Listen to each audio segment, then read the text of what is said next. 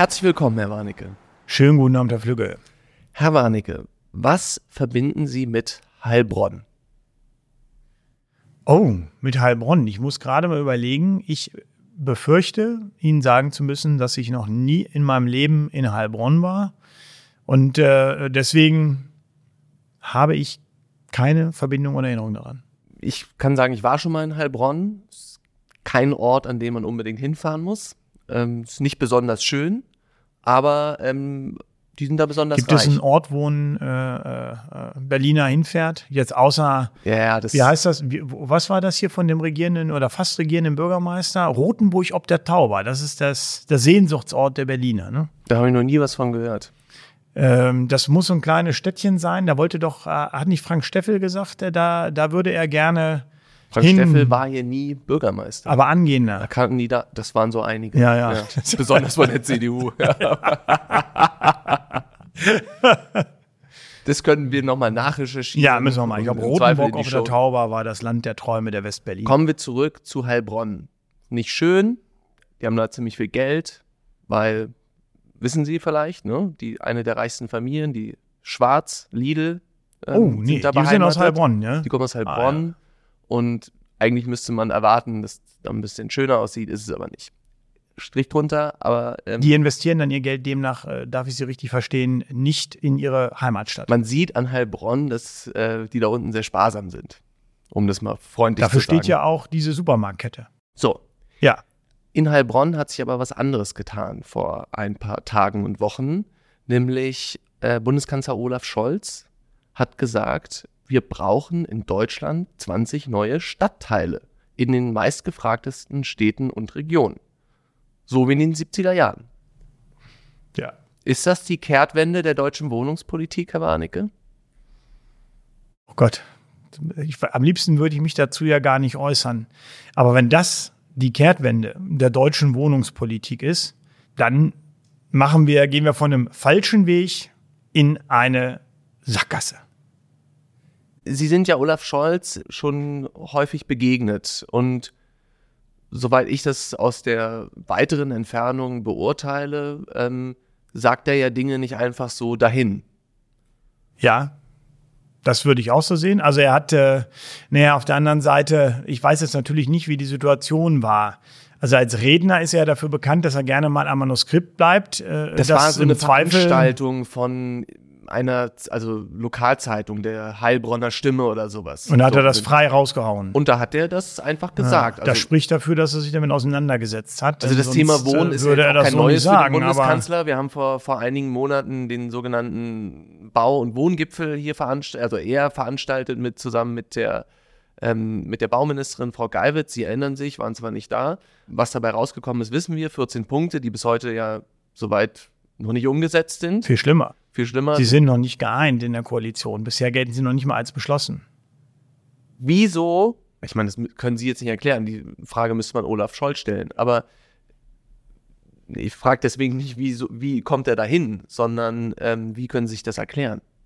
Also mit, mit vernünftigem Ansatz kann ich es mir nicht erklären, weil die 70er Jahre haben eine Wohnungsbaupolitik gesehen, die in den meisten Großstädten, wo 70er Jahre Siedlungen sind, Die sehen ja furchtbar aus. alle. als genau als gescheitert erklärt werden kann, was wiederum dazu führt, dass äh, viele Menschen, die dort leben, sagen, hier möchte ich wieder wegziehen, worauf sich diese Siedlungen, in denen es ja auch überhaupt kein Eigentum gibt, Land auf Land ab, eigentlich immer zu sozialen Brennpunkten entwickelt haben, was wiederum dazu geführt hat, dass man Sozialprogramme, milliardenschwere Sozialprogramme aufgelegt hat, um diese Brennpunkte wieder zu entwickeln. Also Klassiker der 70er Jahre. Hier in Berlin die Heideck-Siedlung. Ja. Ich glaube, da traut sich noch nicht einmal die Traut Polizei mehr rein. rein. Ja, Ja. also äh, aber geschweige könnte, denn der Eigentümer. aber jetzt könnte man ja sagen, fair- Fairness halber, aus der Erfahrung, ne, das ist jetzt nun mal auch schon 40 Jahre her, äh, 30, 40 Jahre, aus der Erfahrung macht man es jetzt einfach besser.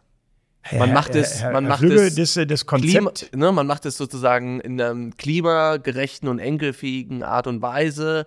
Man baut diese Siedlung so, dass sie äh, an, an, an Stellen, wo es benötigt wird und in der Form, wie es eben nicht zu Spannungen kommt. Also man, Ja, man ja. lernt daraus.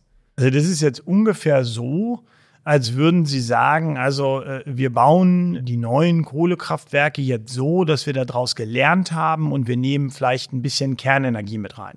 Also platt formuliert, das eine geht nicht ohne das andere. Eine Siedlung aus den 70er Jahren ist eine Siedlung, in der wirklich ein Stadtteil entstanden ist, in Beton gegossen, auf der grünen Wiese, ich sage das bewusst so als Punkte, mit ausschließlich Mietwohnungen übereinander gestapelt und ohne funktionierende Sozialstruktur. Also heute würde man das ja serielles Bauen nennen, ne? Ja, äh, wenn, ich, wenn, wenn, wenn wir an. das so sagen, ich sage Ihnen ganz ja. ehrlich, da gehen bei einigen gerade der, der Hut hoch. Aber um das nochmal zurückzugehen zu was ich äh, sagte, auf der grünen Wiese, wir wollen keine Flächenversiegelung mehr haben, das ist politisches Ziel der Regierung von Olaf Scholz und er sagt, wir bauen auf der grünen Wiese. Widerspruch. Also muss er sich für eins von beiden entscheiden. Zweitens, die, seine Regierung arbeitet wie wild gegen die Verwendung von Beton und finanziert den Holzbau. Eine Siedlung der 70er Jahre ist immer voll und ganz aus Beton. Verstehe ich auch nicht, was das zusammengehen soll. Drittens, ausschließlich Mietwohnungen. Eine gesunde Struktur bedeutet eine Mischung aus Miet- und Eigentums- und Sozialwohnungen, sagt jeder Stadtplaner. Äh, ausschließlich Mietwohnungen dahin zu bauen, ist das nächste große Problem.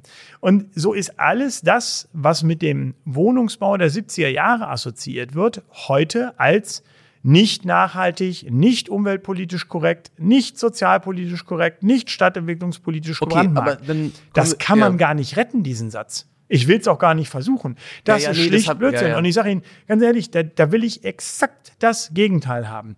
Ich wünsche mir, dass das Bauen und die Wohngrundstücke wieder in die Hand der Bürgerinnen und Bürger der Städte kommen, dass die Kommunen verpflichtet werden, nicht selbst Betonwüsten zu errichten, sondern dass die Bürgerinnen und Bürger der Stadt günstig von den Städten das erschlossene Bauland bekommen und dort Einfamilienhäuser, Mehrfamilienhäuser, Reihenhäuser, alles das, was sie selber bauen wollen, um in den eigenen vier Wänden zu wohnen, den Traum vom eigenen Haus oder der eigenen Wohnung verwirklichen zu können. Das muss geschehen. Und das ist genau das Gegenstück zum Wohnungsbau der 70er Jahre. Was denken Sie denn, weil letztendlich sind ja die Kommunen, wie Sie gerade gesagt haben, dafür verantwortlich. Also ich vermute nicht, dass Sie jetzt tagtäglich zu einem Stadtplaner von der Kommune Kontakt haben, aber man, so ein bisschen ne, hält man. Ja, ja vielleicht jeden zweiten. Jeden Tag zweiten. Dann, ja, ja. Ne, was denken Sie, wird sich in so einer Amtsstube da gerade abspielen, wenn der Kanzler so einen Satz sagt? Ich glaube, in den Amt, Amtsstuben klingt jetzt so negativ, aber ich glaube, Stadtplaner wissen genau, dass das nicht die Lösung ist. Die sitzen ja heute auch schon an ganz, ganz anderen Themen. Da geht es ja gerade darum, architektonisch diesen Brutalismus äh, der 70er Jahre hinter sich zu lassen. Da geht es darum, kleine Strukturen zu schaffen, in denen Menschen Sozialkontakte entwickeln können. Da geht es darum, mit Materialien, die nicht Beton sind, nachhaltig zu bauen. Da geht es darum, die Flächenversiegelung nicht unendlich weiter voranzutreiben. Das sind genau es ist wirklich das glatte Gegenteil. Es tut mir leid, da liegt der Bundeskanzler der Bundesrepublik Deutschland komplett falsch. Er hat ja nur auch genug andere Dinge, um die er sich aus meiner Sicht kümmern kann und wahrscheinlich auch kümmern sollte. Aber vielleicht ist das Wohnungsbau nicht sein Steckenpferd. Ich, fände, ich würde ihm nicht mal vorwerfen, ein Bundeskanzler muss nicht alles können. Ja. Aber äh, äh, da ist er vielleicht dann doch ein bisschen zu sehr mit seiner Parteijacke unterwegs gewesen. Machen wir die Fragestellung nochmal oder den gesamten Komplex nochmal ein bisschen größer. Ähm, ist denn überhaupt der Neubau oder die, ja, der Neubau insgesamt noch kompatibel mit den ähm, Klimazielen, die wir haben? Oder sollen wir nicht eher darauf gehen, den Bestand stärker zu ertüchtigen, zu modernisieren, um Menschen mehr in den, sozusagen in den Bestand, der momentan leer steht oder der, wo es Übergänge gibt, jetzt ähm, äh, zu motivieren, einzuziehen, als dass irgendwo wieder neu gebaut wird? Man kann es leider so pauschal äh, nicht beantworten. Kommt immer darauf an. Ja, die Ertüchtigung Aber Moment mal, des durch Bauen, Bestandes. Also, entschuldigen Sie, ähm, durch Bauen wird einfach sehr viel CO2 emittiert. Ne? Durch Zementherstellung etc. Und es kommt immer darauf an, welche Materialien man verwendet. Sie können ja eben auch Holzbau machen beispielsweise, dann wird wesentlich weniger CO2 emittiert. Nur Aber Holz ist ja auch kein sozusagen Baustoff, der unendlich vorhanden ist. Er wächst zumindest nach. Er wächst nach, aber ja. vermutlich, wenn man jetzt sehr stark auf, ähm, auf, auf Holzbauweise umstellen würde, dann könnte das sozusagen die Ressource Wald nicht hergeben? Das äh, glaube ich nicht. Ich bin jetzt kein Experte für. Das kommt ja auch immer darauf an, wie viel Baubedarf man hat. Also, äh, lassen Sie mich, lassen Sie mich das so sagen. Wenn wir Bestand haben und die Flächen im Bestand ausreichend sind, sollten wir so lange wirtschaftlich uns darum bemühen, den Bestand so zu ertüchtigen, dass er energetisch und altersgerecht und nachhaltig in die Zukunft gebracht werden kann. Wir haben aber definitiv äh, Gegenden in Deutschland, namentlich die Großstädte, wo der Bestand nicht ausreichend ist oder wo nicht genug Konversion auch aus dem Gewerbebereich in den Wohnbereich erfolgen kann. Oder die Verdichtung nicht. Oder die Verdichtung. Ne? Das, das wäre ja. ja. Bauen im Bestand, aber Ja. keine Bestandsumwandlung. Das ist Ja. ja trotzdem Neubau dann. Ähm, da muss einfach Neubau erfolgen. Und ich glaube, das ist auch unstreitig. Und wir müssen uns an einem Punkt ehrlich machen. Wenn wir sagen, wir brauchen Neubau, weil wir ein wachsendes, von der Bevölkerungszahl her Land sind, dann werden wir weitere Flächen versiegeln. Es geht praktisch nicht anders. Die, die Dachgeschossaufstockung ist in Deutschland bis zur Unmöglichkeit verhindert, haben wir auch schon mal drüber gesprochen, Mhm, ist mhm. einfach nicht bezahlbar. Thema Feuerwehrleiter. Thema Feuerwehrleitern, genau so ist es. Äh, hat sich auch seitdem nichts getan. Aber wir müssen dann eben auf der grünen Wiese bauen, um es halbwegs bezahlbar zu halten. So, das kann man auf die unterschiedlichsten Art und Weisen machen und am besten, indem nicht nur ein Stadtteil, sondern mehrere Stadtteile in angemessener Weise dorthin wachsen, wo wir sogenannte Brachflächen haben. Und die haben wir zu Genüge. Ehemalige Bahnhöfe, Gleisareale, ehemalige Flächen, auf denen äh, Industrie, Militärflächen waren oder Flughäfen. Hier in Berlin zwei leere Flughäfen, die Ja. äh, da rumstehen, die man äh, weit mehr bebauen könnte, als das vorgesehen ist. Also es gibt genug Möglichkeiten, auch nicht in Naturschutzgebiete reinzugehen. Das ist ja auch mit das Wichtige an der Sache, auszudehnen. Aber das sollte dann eben überall erfolgen, als wenn man einen Stadtteil irgendwo wie so einen Satelliten an den Rand klatscht. Das hat eigentlich noch nie funktioniert. Gut, also es gibt ja aber auch, und da reden wir jetzt natürlich nicht vom großurbanen Bereich, sondern eher vom kleinen, mittelstädtischen Bereich, das Problem dieses sogenannten Donut-Effekts. Ne? Ähm, vielleicht wollen Sie, weil, da ähm, wäre es ja wirklich sinnvoll, in den Stadtkernen oder also in den Ortskernen irgendwie den Bestand wieder besser zu ertüchtigen, als drumrum zu bauen.